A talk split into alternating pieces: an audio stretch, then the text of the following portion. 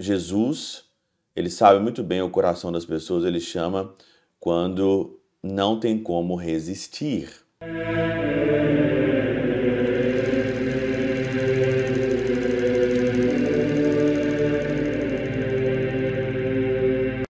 Em nome do Pai, do Filho e do Espírito Santo. Amém. Olá, meus queridos amigos, meus queridos irmãos. Nos encontramos mais uma vez aqui no nosso Teós, Viva de Coriés, o Percor Maria, aqui nesse dia 7 de julho de 2023. O evangelho de hoje é Mateus 9, de 9 a 13, e é o chamado de Mateus, aqui Levi, né? É o chamado dele para seguir Jesus. Todo mundo sabe que Mateus era é, cole, trabalhava na coletoria de impostos. Ele era ali um cobrador nato de impostos, né? E Jesus então ali passa e chama ele. Eu estava aqui meditando na Catena Áurea, um, dos acontecimentos interessantes, né? Por que, que Jesus não chamou Mateus aqui, né? Como também chamou Pedro, chamou ali é, André. Aqui diz na Catena Áurea que o acontecimento, é, o chamado não foi junto porque o coração de Mateus ainda estava insensível. Olha que interessante, então depois de muitos milagres, depois então aí de ouvir muito de Jesus, então não teve como ele resistir ao vem segue-me. Muitos de nós e muitos ainda estão com um coração muito insensível.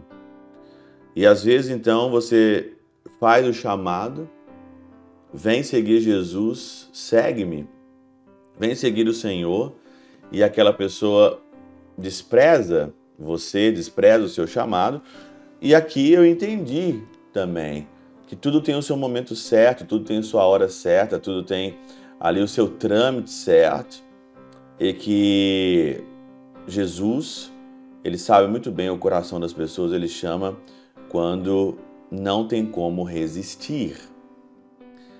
Mateus aqui não teve como resistir. Né? Quando você tem um coração é, não duro, não insensível a um tanto de realidades espirituais, Jesus ele é irresistível. O chamado de Deus ele é irresistível. Eu me lembro do meu chamado, do meu chamado como padre.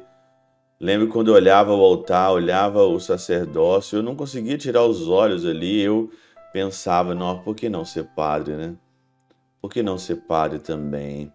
Me lembro isso na minha infância, quando eu era coroinha, acólito, né? Olhava para olhava para o altar, sentia um fascínio. Por quê? Porque naquela época meu coração não tinha a maldade, não, meu coração estava preparado ali para o chamado de Deus. São João Crisóstomo comenta o seguinte: por que não são narrados o modo e o tempo em que forem chamados os outros apóstolos, mas somente os de Pedro, André, Tiago, João e Mateus? Justamente porque todos esses tinham um trabalho inferior e eram de condição humilde. Todos os outros. Não há, com efeito, nada mais baixo que o ofício de cobrador de impostos, nem mais vil que a condição de pescador. Não existe um trabalho mais vil naquela época que cobrar impostos, porque o cobrador de impostos era um traidor.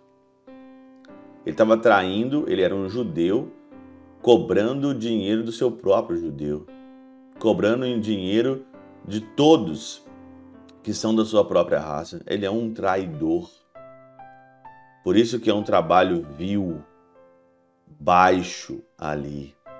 Por isso que o Senhor então chama ele na coletoria, na coletoria de impostos para mostrar que não existe, não existe tempo ruim. Quando o Senhor quer converter uma pessoa, quando o Senhor quer transformar uma pessoa, ele vai atrás, ele vai atrás de todos os jeitos. O Senhor diz aqui que não quer o sacrifício hoje no Evangelho. Eu não quero o sacrifício, eu quero uma misericórdia. Quero misericórdia e não o sacrifício. Quero misericórdia. O Senhor não quer que ninguém se perca. Ele não quer que Mateus, ele não queria que Mateus se perdesse, ele não quer que ninguém se perca, mas ele tem que ir insistindo, ele tem que ir insistindo, ele tem que ir insistindo, pedindo a graça de Deus para o coração de das pessoas não estejam ali, com certeza, insensíveis. Quantos corações insensíveis? Quantos corações traidores? Quantos corações que estão na coletoria de impostos, que estão nesse momento totalmente insensível, totalmente insensível e que não conseguem ouvir a voz do Senhor, uma voz que não dá para resistir, que é a voz de Cristo. Rezemos pelas pessoas que têm o coração insensível, pelo tanto de chamado que elas recebem e não conseguem, de fato, aceitar o chamado do Senhor. Rezemos para que o nosso trabalho seja fecundo, que possamos resgatar as pessoas dos trabalhos mais vis que possa existir. Que o Senhor Deus Todo-Poderoso e Eterno, pela intercessão de São Chabel de Magluf, São Padre Pio de Peltrautina e Santa Teresinha do Menino Jesus, e o doce coração de Maria, Deus Todo-Poderoso vos abençoe. Pai, Filho e Espírito Santo, Deus sobre vós e convosco permaneça para sempre. Amém.